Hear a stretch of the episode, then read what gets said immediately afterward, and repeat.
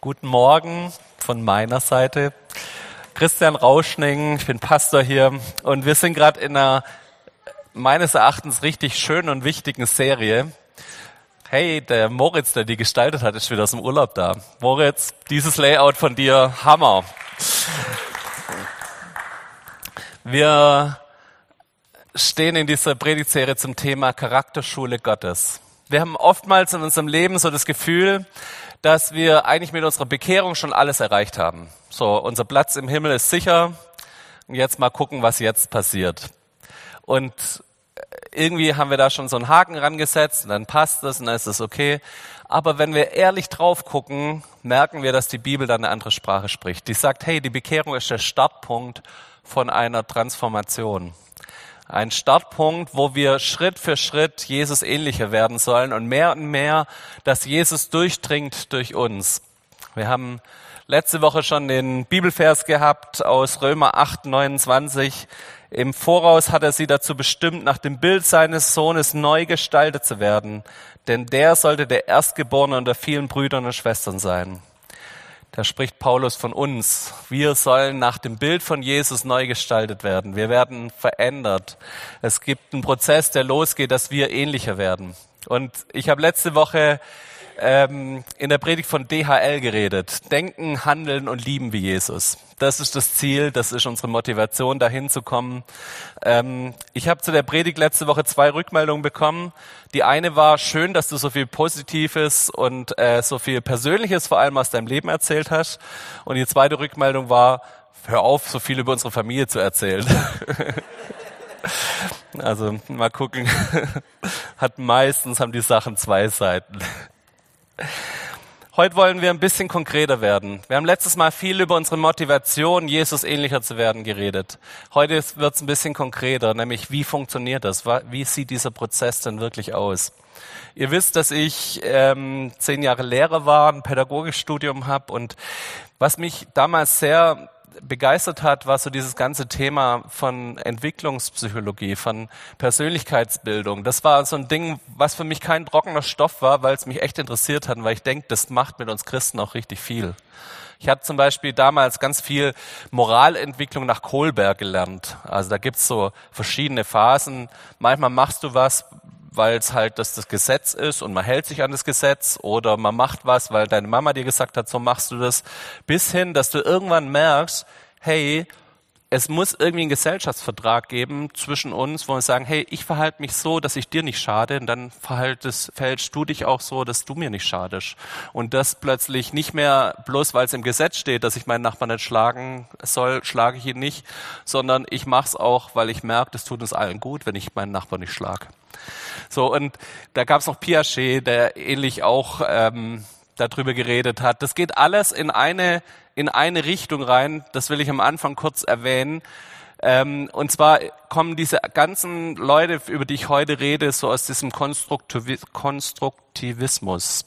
Das heißt, auf Deutsch, es gibt verschiedene Strömungen der Pädagogik. Die eine sagt, du bist das, was wie dein Umfeld dich prägt durch deine Gene, durch dein Umfeld, durch die Erfahrungen, die du machst, das prägt dich alles und dann wirst du halt so, wie du wirst. Ähm, und dann gibt es eine andere Richtung, die sagt, hey, nee, wir als Menschen können Entscheidungen treffen. Wir sind selbst verantwortlich für unser Leben. Wir können durch Entscheidungen, die wir treffen, beeinflussen, wer wir werden. Und ich glaube, dass beides seine Berechtigung hat. Aber heute will ich einen Part ein bisschen mehr betonen, nämlich den Punkt, dass wir die Möglichkeit haben, unser Leben zu beeinflussen, dass wir Entscheidungen treffen können, die dafür zu führen, dass wir an Punkte kommen, wo wir nachher sind. Das heißt aber auch, wir müssen rauskommen aus einer Opferhaltung. Wir müssen rauskommen aus dem, ja, ähm, weil meine Kindheit halt nicht so schön war, kann ich leider gar nichts anderes tun, als jetzt meine Kinder auch zu prügeln oder so. Nee, das stimmt nicht. Ich glaube, das könnte eine Begründung sein, dass es so wurde, aber übernimm Verantwortung für dein Leben. Fang an, Dinge zu verändern in deinem Leben. Fang an, Dinge anzupacken und zu kapieren, wo kommt es her, wo hat es seine Wurzel, aber fang an, Dinge wirklich in die Hand zu nehmen. Du hast Verantwortung für dein Leben und ich glaube, dass wir mit der Kraft Gottes auch die Möglichkeit haben, Dinge in unserem Leben anzupacken, zu verändern, auch ja, Entwicklungsschritte in unserem Leben zu sehen. Dinge sind nicht festgeschrieben über deinem Leben, sondern es gibt diese Möglichkeit, dass Gott Dinge, auch harte Dinge in deinem Leben verändern darf und heilen darf. Und das ist so ein bisschen die Vorrede dazu, dass wir heute ein bisschen in die Theorie gehen und sagen, wie funktioniert denn Persönlichkeitsentwicklung? Und es gab einen, oder es, der lebt glaube ich sogar noch, der ist noch relativ, also er lehrt nicht mehr, aber den gibt's noch. Äh, Ronald Keegan, ein Entwicklungspsychologe, der hat ein Modell entwickelt, der sagt, unsere Entwicklung der Persönlichkeit wird immer über fünf Phasen laufen. Und wir gucken uns das mal kurz an. Es gibt so die Phase der Vorbereitung, der Inspiration, der Feuerprobe, der Beförderung und der Weitergabe. Und diese Phasen sind wie eine Spirale in unserem Leben, die sich so ungefähr alle fünf bis sieben Jahre, fünf bis zehn Jahre wiederholt. Wir kommen immer wieder an die gleichen Punkte und wir müssen jede Phase irgendwie auch abschließen, um in die nächste Phase kommen zu können. Sonst bleiben wir an verschiedenen Phasen hängen oder stürzen sogar ab, wieder eine Phase drunter. Ähm, aber das gucken wir uns gleich genauer an. Das heißt, unser Leben befindet sich immer wieder in verschiedenen Phasen, wo wir merken, das sind Herausforderungen, das sind die nächsten Schritte für uns, die Gott auch für uns hinlegt, die ich bewältigen darf mit Gottes Hilfe. Und wenn ich sie bewältige, dann merke ich, dass ich da in die nächste Phase reinrutsche. Und das ist ganz spannend, weil ich hoffe, dass ihr nachher merkt, wenn wir jetzt uns diese fünf Phasen genauer angucken, dass ihr spürt, wo steht ihr denn da gerade? wo, in welcher Stelle eures Lebens seid ihr da gerade? Und manchmal denkt man so, ja, so diese Phasen, irgendwann bin ich halt auf dem und dem Level und dann geht's nicht mehr weiter. Das Spannende ist, dass sich das wirklich alle paar Jahre wiederholt in unserem Leben. Und ich kann werde euch nachher vielleicht wieder ein paar Stellen aus meinem Leben erzählen, gell? ähm, wo das bei mir der Fall ist, in welcher Phase ich da gerade stehe. Und ich hoffe, ihr, euch geht's genauso, dass ihr so mit dem Blick auf euer Leben im Hintergrund auch ein bisschen jetzt euch diese Predigt anhört. Ähm, Damit es nicht bloß eine, ein, ein Lehrvortrag über Entwicklungspsychologie wird, werden wir uns das heute anhand vom Josef angucken. Dem Josef, in der Bibel, der aus, ähm, aus seiner Heimat als Hebräer, als Sohn von Jakob entführt wird und daraus dann sein Leben gestaltet. Wir schauen mal rein. Wir fangen an mit der Vorbereitungsphase. Josef war, wie wir hier lesen, aus 1. Mose 37, Josef war 17 Jahre alt und hütete mit seinen Brüdern die Schafe. Er war Gehilfe bei den Söhnen Bilhals und Silpas, den Frauen seines Vaters, und er hinterbrachte ihrem Vater ihre üble Nachrede. Israel, das ist der Name von Jakob, Israel aber hatte Josef lieber als alle seine Söhne, weil er den Sohn seines Alters war und machte ihm einen bunten Rock. Als nun seine Brüder sahen, dass ihn ihr Vater lieber hatte als alle seine Brüder, wurden sie ihm Feind und konnten ihm kein freundliches Wort mehr sagen. So startet die Geschichte von Josef. Josef, auf gut Deutsch gesagt, ist eine Petze, ähm, erzählt üble Nachrede von den äh, Zweit- und Drittfrauen des Vaters und von den Söhnen von den Frauen, petzt alles seinem Vater und sein Vater hat ihn lieb, tut ihn noch gegenüber den anderen ähm, zehn Brüdern und nachher gibt's noch einen zwölften hinterher, den Benjamin, tut ihn gegenüber den anderen Brüdern noch hervorheben, schenkt ihm ein buntes Kleid und wir merken irgendwie so, es braut sich was zusammen in der Geschichte. Viele äh, äh, kennen das und wissen, wie es weitergeht. Alle anderen müssen jetzt gut aufpassen. Aber wir merken irgendwie, es passiert eine gewisse Unruhe in diesem Leben von dem Josef. Da ist nicht alles in glatten Bahnen und man sieht schon, seine Karriere wird so und so laufen. Ähm, und ich finde es spannend, dass dieser Josef so eine Vorbereitungsphase hatte, wo irgendwie man merkt, dieser Kerl ist noch echt unreif. Der Kerl äh, lässt sich bevorzugen von seinem Vater, ist verfeindet mit seinen Brüdern, die ihm kein freundliches Wort mehr haben. Irgendwie fängt da was an zu arbeiten. Und ich weiß nicht, ob ihr solche Phasen in eurem Leben kennt, wo Dinge irgendwie unruhig werden wo Dinge, wo ihr merkt, da fängt sich an, was zu verändern gerade. Da fängt an, dass, dass ihr spürt, ihr wisst noch gar nicht, wo es hingeht, ihr wisst noch gar nicht, was passiert, aber es kommt eine Unruhe in euer Leben. Ich hatte es bisher zweimal so ganz bewusst wahrgenommen. Das eine war ähm, so ungefähr zwischen 15 bis 17, Ähm, ich kam zu den Rangern, wurde Mitarbeiter bei mir in der Gemeinde und ich habe gemerkt, so, dass irgendwie in mir das arbeitet, wo soll ich hin, was wird, wird Gott mit mir mal machen wollen, was hat er mit mir vor, ähm, wo ich ganz einfach nur unruhig war, aber keinerlei Antworten hatte, nicht wusste, wo geht's hin, was passiert, was wird der nächste Schritt sein. Ich hatte so eine Phase wieder 2013, 2014, bevor ich dann als Lehrer aufgehört habe und äh, mein Theologiestudium angefangen habe, auch hier in die Skala gewechselt bin. Das war so eine Phase, wo ich gemerkt habe, hey, irgendwie, das arbeitet in mir. Ich, ich muss, jetzt, muss jetzt irgendwie gucken, wo ist der nächste Schritt für mich. Und das sind oft so Unruhephasen, wo du merkst, deine Seele fängt an zu arbeiten, dein Inneres fängt an zu arbeiten, ohne genau zu wissen, wo es hingeht. Und ganz oft schließt sich die zweite Phase an, nämlich eine zweite Phase von Inspiration. Der Josef hat zwei Träume, wo er plötzlich anfängt, über sein zukünftiges Leben zu träumen. Der eine Traum ist der, dass er Ähren auf dem Feld sieht, so, die so, so Garben zusammengebunden sind und all diese Garben verneigen sich vor ihm. Und er erzählt es so klug, wie er ist, gleich seinen Brüdern. Und dann setzt er noch einen drauf und sagt, ja, ich habe noch einen zweiten Traum gehabt. Nämlich, da gab's elf Sterne und eine Sonne und einen Mond. Und all die haben sich auch vor mir verneigt.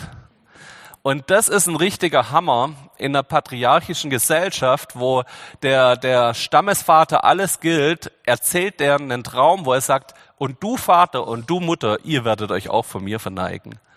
Also eigentlich wäre das, in anderen Konstellationen wäre das ein Grund gewesen, den Kerl zu enterben und vom Hof zu jagen, wenn der so, eine, so einen Traum einem erzählt, in dieser Kultur. Er, Josef hat Träume, aber wir merken irgendwie bei allem Traum, bei allem Träumen von dem, was, wo er vielleicht mal hinkommen wird, was er erleben wird, wir spüren, er ist noch komplett unreif. Dass er diesen Traum nicht einfach für sich behält und sagt, Gott, erklär ihn mir oder zeig mir, was der Traum bedeuten soll. Das, was er später nachher macht, kleiner Spoiler, also er wird nachher ein paar Träume auch deuten, an der Stelle erzählt es einfach glatt seinen Brüdern und erzählt es einfach glatt seinen Eltern. Und ich kenne so eine Phase auch in meinem Leben, habe das auch schon mehrmals erlebt, dass Gott anfängt, Träume in dein Leben reinzulegen. Dass er anfängt, dir zu zeigen, guck mal, das wäre doch auch noch möglich, über der jetzigen Situation heraus. Und du spürst, du wirst unzufrieden mit der jetzigen Lage, du spürst diese Unruhe und dann fängt Gott an, dir Träume zu schenken. Ich möchte über zwei Dinge in dieser Phase reden. Das eine ist, wie du mit Träumen umgehst. Ich glaube, dass wir Deutsche einen ganz starken Drall dazu haben, Träume durch Realitäten totzutrampeln. Dass wenn Gott einen Traum auf dein Leben legt und sagt, du könntest doch mal das und das machen oder das könnte doch was sein, wo du vielleicht spüren könntest, da will Gott dich haben, dass wir dann immer zehn Gründe finden, warum das nicht klappen wird. Kennt ihr das? Ich kenne das auf meinem Leben. Ich habe immer ganz viele Gründe, warum das nicht geht und warum das nicht funktioniert. Wir waren, ich habe damals schon über die Stelle geredet, 13, 2013, 2014, wo Gott ja zu uns gesprochen hat, ich soll meinen Job als Lehrer aufgeben und soll nochmal ein Studium anfangen, nochmal eine Ausbildung gehen. Ähm, in der Phase hatten wir schon drei Kinder und ein Haus, äh, hatten uns relativ verschuldet, weil wir halt ein Haus gekauft haben und das nicht aus der Portokasse zahlen konnten. Und dann sagt Gott, ja, verzichte auf das sichere Beamtengehalt. Ich habe zehn Gründe gewusst, warum das keine gute Idee ist. So. Und dann ist die Frage, wie gehst du mit deinen Träumen um? Lässt du Träume zu in deinem Leben? Ich glaube, dass viele in ihrer Persönlichkeitsentwicklung an diesem Punkt scheitern. Dass schon bei dem, allein bei dieser Phase der Inspiration Leute sagen, nee, das geht nicht, das funktioniert nicht, das wird nichts. Und dann kommt es auch ein bisschen auf dein Umfeld an. Und das ist der zweite Punkt in dieser Phase. Wie gehst du mit Leuten um, die träumen? Ich bin gesegnet mit einem Jugendleiter, der immer tausend Ideen hat. Der ist einfach so. Das ist seine Persönlichkeit. Und ich bin ganz oft in dieser dummen Lage, dass ich ihm erkläre, warum das alles nicht funktioniert, was er so an Ideen hat. Aber hey, das ist eigentlich eine, echt eine dumme Situation. Normalerweise sollten wir Menschen sein, die uns gegenseitig fördern. Dass wir nicht der Zerstörer der Träume sind von anderen Menschen, sondern dass wir die Förderer sind. Überleg mal kurz in, dein, in deinem näheren Umfeld. Bist du jemand, der deine Kinder, der deinen Ehepartner fördert in seinen Träumen? Oder bist du jemand, der die Träume durch Realitäten kaputt trampelt und ihnen erklärt, was alles nicht geht? Ich glaube an Menschen und ich glaube zusätzlich noch dran, dass Gottes verändernde Kraft richtig, richtig Power hat und wenn wir das glauben zusammen, dann dürfen wir auch an Träume glauben. Dann dürfen wir auch daran glauben, dass Gott inspiriert, dass Gott Dinge in unser Leben reinlegt und dass Dinge möglich sind, die wir in unserem Realitätssinn manchmal vielleicht gar nicht blicken und gar nicht auf die Reihe kriegen.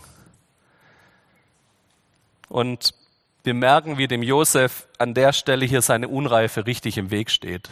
Und das ist so ein zweiter Punkt, den ich über Träume sagen will. Manche Leute träumen und meinen dann, das muss jetzt passieren das, das fängt jetzt an. Aber leider, leider, leider ist der nächste Schritt von Inspiration und Träume nicht die Beförderung, der Punkt, wo es plötzlich Realität wird, sondern es fängt ein Prozess an, wo ich bei all den Träumen, die ich habe, bei all dem, wo ich denke, das könnte ich doch, das könnte doch passieren, wo Gott dich an die Hand nimmt und noch durch einen Schulungsprozess nimmt. Auch das habe ich erlebt. Ich hatte auf dem Bundescamp eine lustige Begebenheit und zwar war der der Fellbacher Stamm auch dabei und da war derjenige mit am Start, der Johannes Schmid, der mich damals als 13-Jähriger bei den Rangern ähm, begrüßt hat. Da war mein erster Stammtreff. Ich bin zu ihm gekommen, war ein kleiner, schüchterner Junge. Und der hat mir auf dem Bundescamp ungefähr bei jeder Begegnung, die ich mit ihm hatte, wenn ich an dem vorbeigelaufen bin, jedes Mal erklärt, ah, Christian, das hätte ich nie gedacht. Das hätte ich nie gedacht.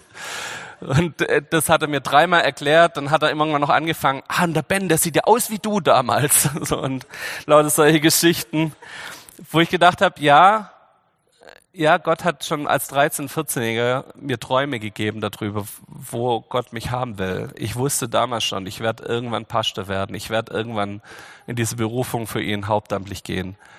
Aber ich hätte damals, hätte es kein Mensch gedacht. Und ich hätte es vor allem nicht von mir gedacht. Und ich glaube, dass wenn, wenn du Träume hast, wenn du Visionen hast, wo Gott mit dir hin will, dass dann es hilft, dass wir nicht mit unserer Unreife uns gegenseitig im Weg stehen sondern dass wir anfangen, bei all den Träumen eine Demo zu entwickeln, zu sagen, Herr, mach du es. Ich möchte euch zwei Bibelstellen mitgeben. Jakobus 4, Vers 10. Demütigt euch vor dem Herrn, so wird er euch erhöhen. Dieses zu sagen, Herr, ich kann's nicht, du musst es durch mich tun. Oder, aber so ist es unter euch nicht, sondern wer groß sein will unter euch, der soll euer Diener sein. Und wer unter euch der Erste sein will, der soll euer aller Knecht sein. Wenn du willst, dass deine Träume in Erfüllung gehen, dann fang an, drüber nachzudenken, wo kannst du dienen? Wo kannst du anfangen, auf, dem, auf diesem demütigen Weg Gott das zu geben, was du hast? Fang nicht an, Träume zu haben und die Träume mitzunehmen, zu sagen, ja, das ist, weil ich so große Träume habe, äh, könnt ihr mir alle nichts mehr, weil ich werde mal der Starprediger irgendwo sein. Das ist nicht der Weg, wie Gott Träume in Erfüllung gehen lässt, sondern der Weg ist, meistens ein Weg, der über Demut führt, der über Dienen führt und dass wir über das Dienen reinkommen in eine Herzenshaltung, wo Gott mich benutzen und verändern darf. Ich habe schon gesagt, meistens kommt nach dieser Inspirationsphase nicht die Phase von Beförderung, von dass alles plötzlich toll wird, sondern was ganz oft und was ich in meinem Leben auch öfters erlebt habe, es kommt eine Phase, die hier Feuerprobe genannt wird. Und wir gucken uns in Josef sein Leben mal in den nächsten Momenten an, was nach diesen Träumen passiert. Der Traum löst aus, dass die Brüder beschließen, wir müssen den Josef aus dem Weg räumen. Erst wollen sie ihn umbringen, dann haben sie doch ein bisschen Skrupel, werfen ihn bloß in den Brunnen erstmal und als dann noch geschickterweise eine Karawane Richtung Ägypten vorbeikommt, verkaufen sie ihren Bruder als Sklave. Er landet bei Potiphar und spannend ist in diesen Phasen, wo es in unserem Leben in Krisen reingeführt wird, wie gehen wir damit um? Und wir gucken uns mal an, in 1. Mose 39 hören wir, wie Josef damit umgeht. Josef wurde hinab nach Ägypten geführt und Potiphar, ein Ägypter, der Kämmerer des Pharao und Oberste der Leibwache, kaufte ihn von den Ismaelitern, die ihn hingebracht hatten. Und der Herr war mit Josef, so dass er ein Mann wurde, dem alles glückte. Und er war in seines Herrn, des Ägypters Hause, und sein Herr sah, dass der Herr mit ihm war, und alles, was er tat, ließ der Herr in seiner Hand glücken, so dass er Gnade fand in seinen Augen und sein Diener wurde.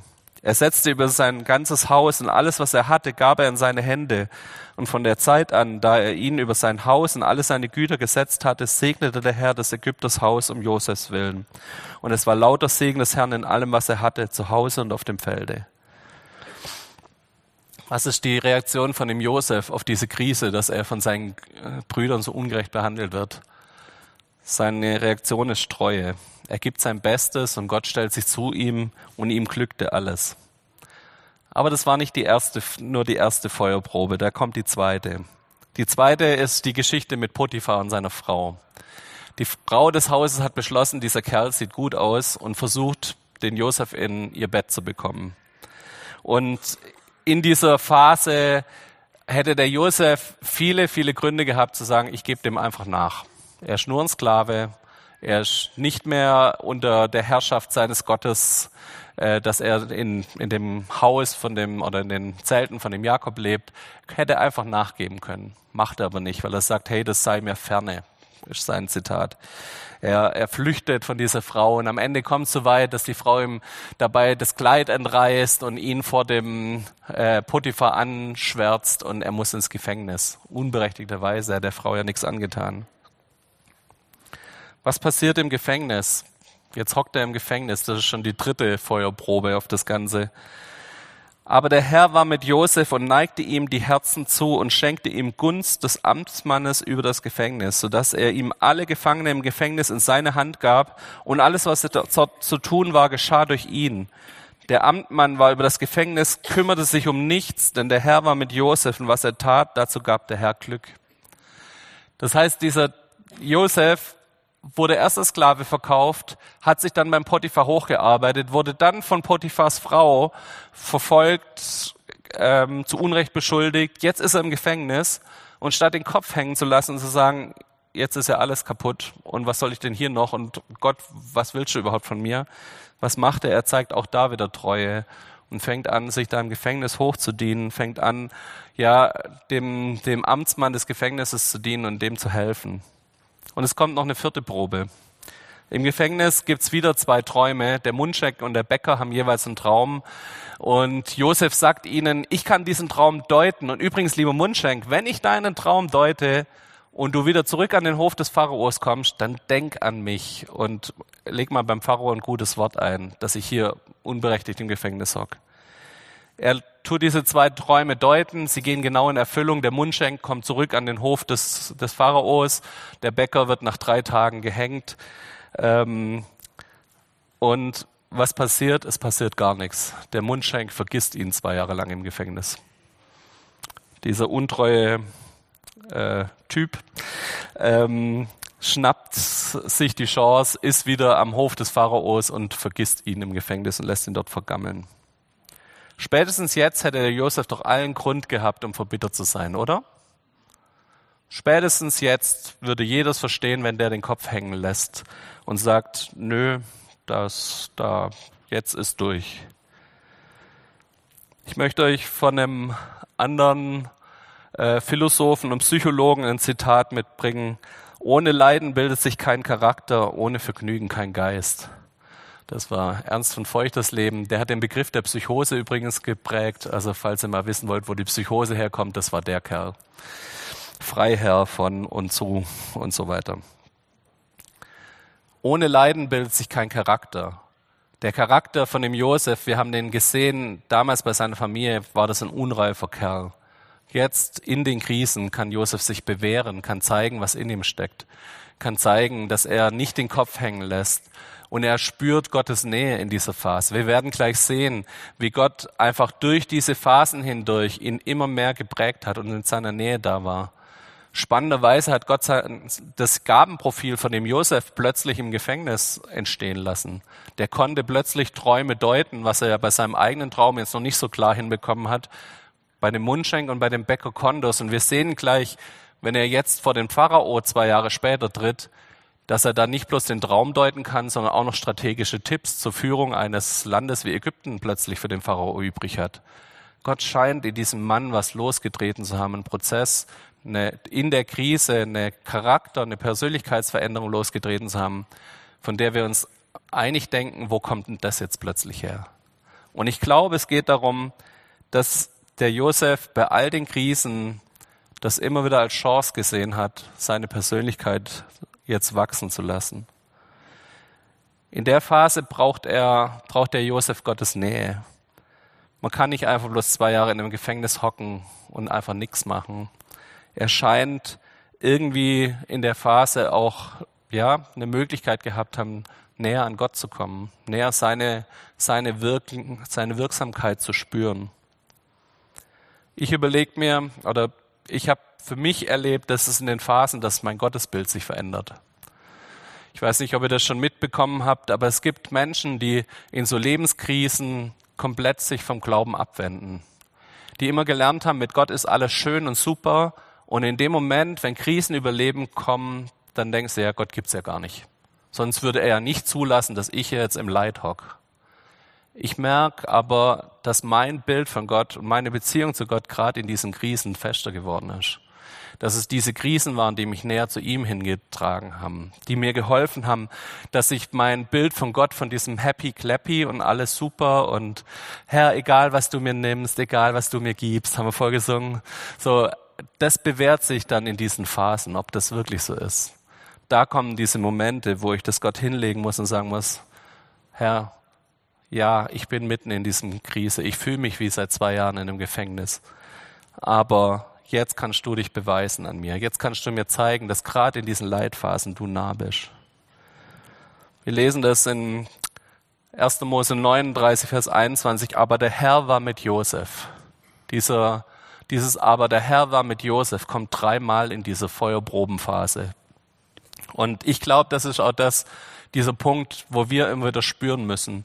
Wenn ich gerade in der Krise stecke, verdamme ich Gott dafür, dass ich die Krise habe oder strecke ich mich danach aus, dass ich Gottes Gegenwart in dieser Krise spüre, dass ich spüre, wie er es ist, der mich da durchträgt, der mich begleitet durch diese Krise hindurch. Die Frage ist nicht, ob du in deinem Leben scheitern wirst, sondern wie du damit umgehst. Der Satz, der hing mal eine Weile über meinem Schreibtisch, als ich in so einer Phase war. Und es klingt ein bisschen nach Postkarten, Philosophie und äh, Poesiealbum, aber da ist was dran hey, ich kann selber entscheiden, werde ich bitter oder werde ich besser in so einer, in so einer Situation? Wird mein Charakter sanfter? Wird mein Charakter geduldiger? Wird mein Charakter, all diese Früchte des Heiligen Geistes, kommen die in meinem Leben durch? Werde ich liebevoller oder werde ich bitterer in all den Krisen, durch die ich gehen muss? Ich habe ähm, euch eine kleine Buchempfehlung. Unser ehemaliger Präses, also der bis September Präses des BFP war, den Bund Freikirchlicher Pfingstgemeinden, ähm, hat ein Buch geschrieben, ist jetzt im September rausgekommen von Sackgassen und Königswegen. Johannes Justus. Er hat über Entwicklung geistlicher Führungskräfte ähm, geschrieben und von ihm stammen fünf Punkte, fünf Haltungen, die uns helfen, wenn wir in so Krisenphasen sind, wenn wir in diesen Feuerprobenphasen sind. Und er sagt, es hilft, wenn du ehrlich zu dir bist. Hör auf, dir einzureden, alles müsste gut sein. Sondern wenn du ehrlich bist und sagst, ja, ich bin gerade in dieser Krise. Ja, es geht mir gerade nicht gut damit. Ja, ich brauche jetzt gerade Hilfe. Dann der zweite Punkt, übernimm Verantwortung für dich hör auf, dich in eine Opferrolle reinzuarbeiten und zu sagen, hey, ja, die Umstände sind so schlimm und ich wurde ungerechterweise ins Gefängnis gesperrt und jetzt vergisst mich der Mundschenk auch noch zwei Jahre. Ich kann ja nichts tun, weil die Umstände alle so böse zu mir sind. Nee, übernimm Verantwortung. Fang an, das Gott hinzulegen, zu sagen, Gott, was, was ist dein Lernschritt für mich? Was willst du mir sagen? Was willst du mir erklären? Und lass los. Lass los, wenn Dinge zerbrechen. Lass los, wenn Dinge um dich rum unruhig werden, wenn in so Krisenzeiten du Dinge verlierst. Lass sie los. Häng dich nicht an Altes, an Dinge, die nach hinten gerichtet sind. Es gibt von Søren Kierkegaard, einem dänischen Philosophen, einen Spruch, ähm, das Leben wird vorwärts gelebt und rückwärts verstanden. Und ich glaube, da ist viel dran. Oftmals versuchen wir zu verstehen, warum bin ich gerade, wo ich bin. Aber hey, eigentlich hilft's, wenn du dich nach vorne richtest und sagst, hey, ich bin jetzt hier. Wo ist mein nächster Schritt? Was kann ich als nächstes tun? Und im Nachhinein verstehen wir oft, wie Gottes Handschrift über unserem Leben war, wie er uns geleitet und geführt hat.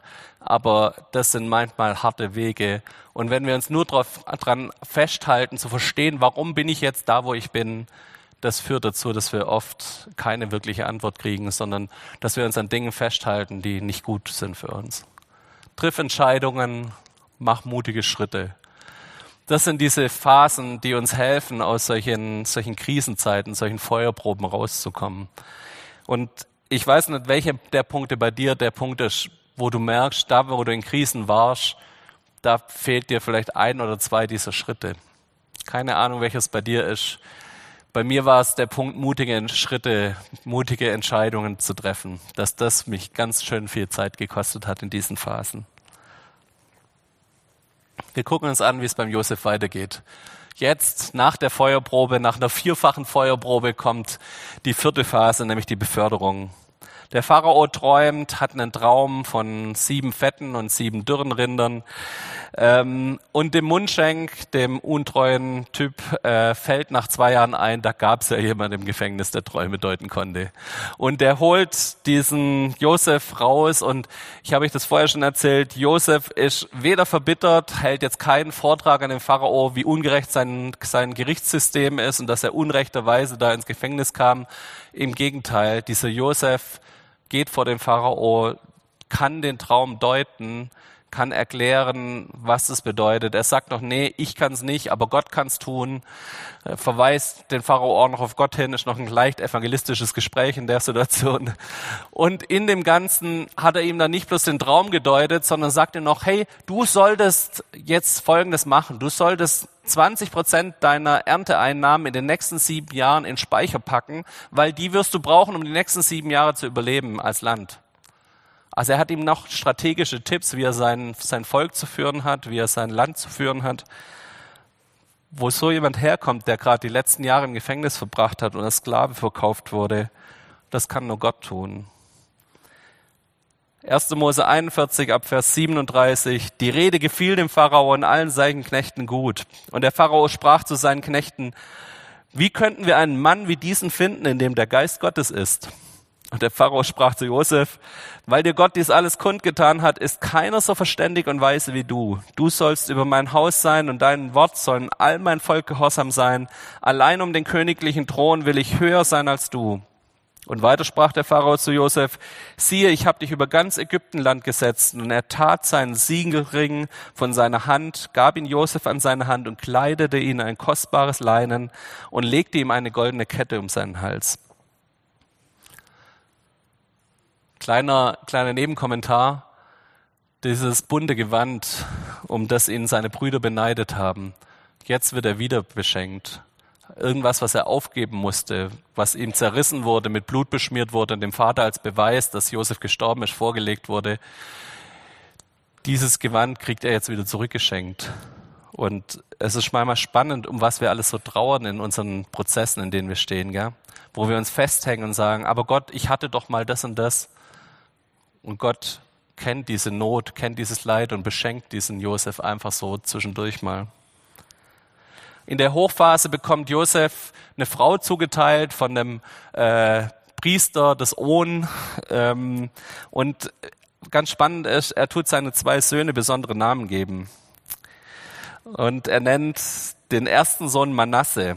Das heißt, Gott hat mich nicht vergessen in all meinem Unglück und hat mir geholfen, mein Unglück zu vergessen und mein ganzes Vaterhaus. Den zweiten nennt er Ephraim, denn Gott hat mich wachsen lassen in dem Lande meines Elends. Spannend, wie dieser Josef allein über die Namen seiner Söhne schon anzeigt und deutlich macht, dass er vergeben hat, dass er loslassen konnte, dass er diese Schritte gegangen ist mit in seinem Charakter. So, er, er kann dankbar das annehmen, wo er jetzt ist und kann vergessen und das hinter sich lassen durch die Phasen, die er da gegangen ist. Und jetzt kommt die vierte Phase und die ist spannend. Die vierte Phase, ganz oft bleiben wir an dieser Beförderungsphase hängen. Wir machen uns gemütlich, wir haben alles erreicht, was wir erreichen wollten. Davon, was wir geträumt haben, ist in Erfüllung gegangen. Und jetzt ist so der Moment, wo wir dastehen und denken, yes, alles erreicht, das Leben ist gut, Lassen wir es so, wie es jetzt ist.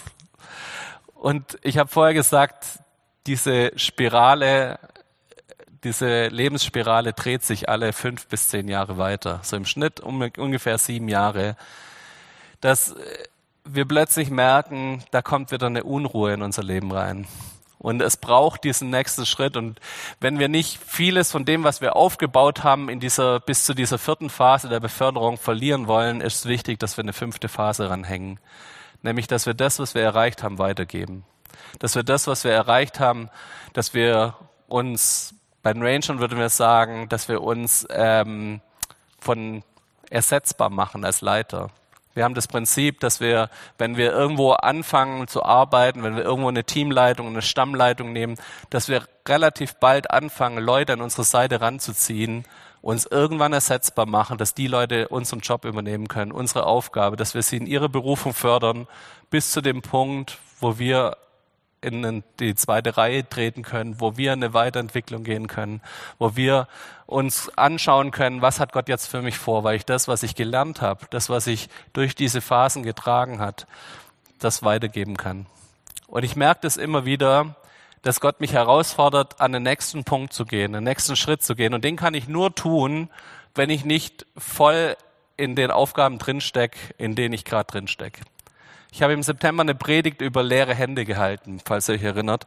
Und ich glaube, das ist genau so ein Punkt, zu sagen, ich muss Raum schaffen, damit Gott was Neues tun kann. Ich muss Dinge abgeben, ich muss Dinge weitergeben, damit ich eine Möglichkeit habe, wieder die nächsten Schritte zu gehen.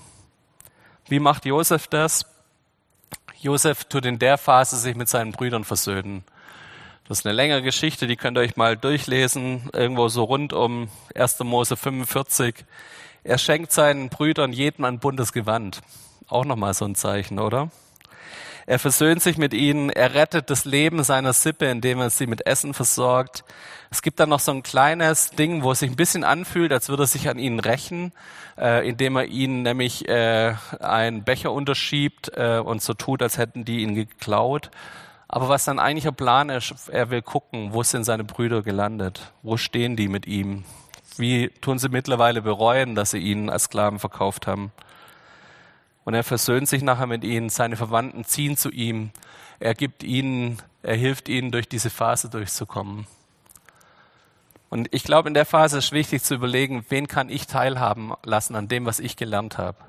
Kann ich irgendwo Verantwortung übernehmen in meinem Leben hier in der Gemeinde? Kann ich eine Kleingruppe leiten? Kann ich Leute die Schritte, die Gott mit mir gegangen ist, vielleicht ihnen helfen, auch diese Schritte zu gehen? Kann ich mich ersetzbar machen in den Punkten, wo ich vielleicht im Geschäft auf einer gewissen Stufe gelandet bin?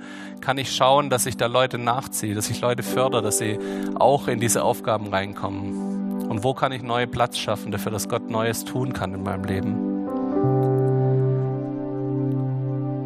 Glaube, dass auch hier in dieser letzten Phase es ganz viel um Loslassen geht. Dass ich Dinge loslasse und sage, Herr, ich habe was erreicht, aber es ist nicht mein Verdienst gewesen, sondern du hast mich bis dahin dahin geführt. Und ich lasse das wieder los, damit Gott den nächsten Schritt mit mir gehen kann. Dass er wieder in so eine Phase der Vorbereitung mit mir gehen kann. Wieder in eine Phase, wo ich neu anfange zu träumen, was Gott mit mir vielleicht noch tun könnte. Lass uns nochmal auf diese fünf Phasen gucken. Ich bin, glaube ich, wenn ihr das wissen wollt, gerade in so einer Viererphase. So. Ganz persönlich hat sich die Corona-Zeit als Pastor ähm, so frisch im Job äh, ziemlich als Feuerprobe angefühlt. Und ich glaube, dass wir da gerade rausgehen und dass ich in so einen Punkt kommen, wo wir merken, dass Dinge ins Laufen kommen, Dinge in Bewegung kommen. Und für mich ist der Punkt zu sagen, wo kann ich wieder neu Raum schaffen für Gott?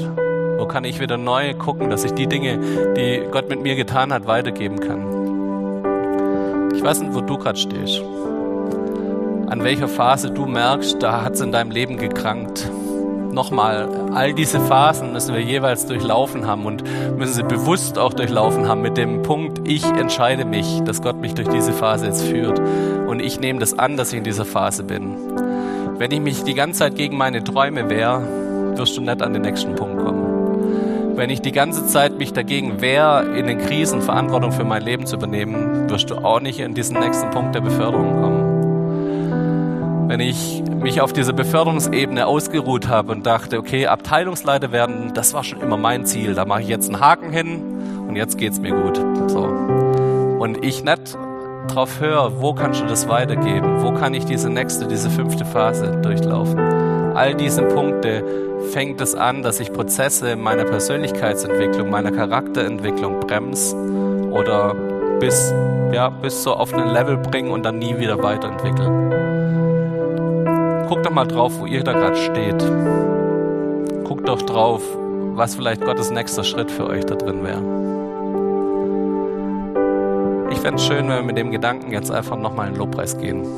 So, Gott, in welcher Phase stehe ich? Und wenn ich in dieser Phase stehe, was willst du von mir? Wo kann ich Verantwortung übernehmen? Nochmal, es geht darum, du bist nicht das Opfer deiner Umstände, sondern du bist jemand, der mit Gottes Kraft dein Leben gestalten kann, der Dinge verändern kann in deinem Leben, der die Möglichkeiten hat. Und wenn da, wo deine Möglichkeiten enden, da fangen Gottes Möglichkeiten an, dass er Dinge angehen kann mit dir zusammen in deinem Leben. Lass uns aufstehen zusammen. Ich möchte mit uns beten und dann gehen wir in den Lobpreis.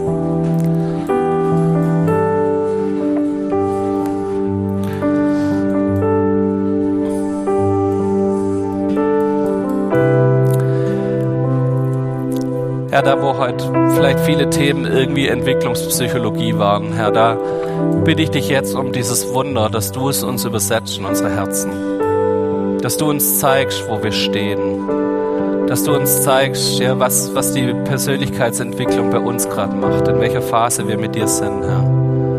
Und Herr, zeig uns den nächsten Schritt, den wir gehen können, Herr. Gib uns Geduld, Dinge auszuhalten, Dinge zu lernen von dir, Herr. Herr, egal in welcher Phase wir sind, wir brauchen deine Gegenwart. Wir brauchen deinen guten Heiligen Geist, der mit uns durch diese Phasen geht. Herr. Wir brauchen es und wir wollen uns ausstrecken nach dir, dass du uns nahe bist. Herr, Herr Jesus, gib uns die Möglichkeit, dass wir ja, an den Punkten, wo wir in unserem Leben stehen, dass wir spüren, du bist da. Du hast die Kraft zur Veränderung. Du hast die Kraft zum Leben für uns. Herr.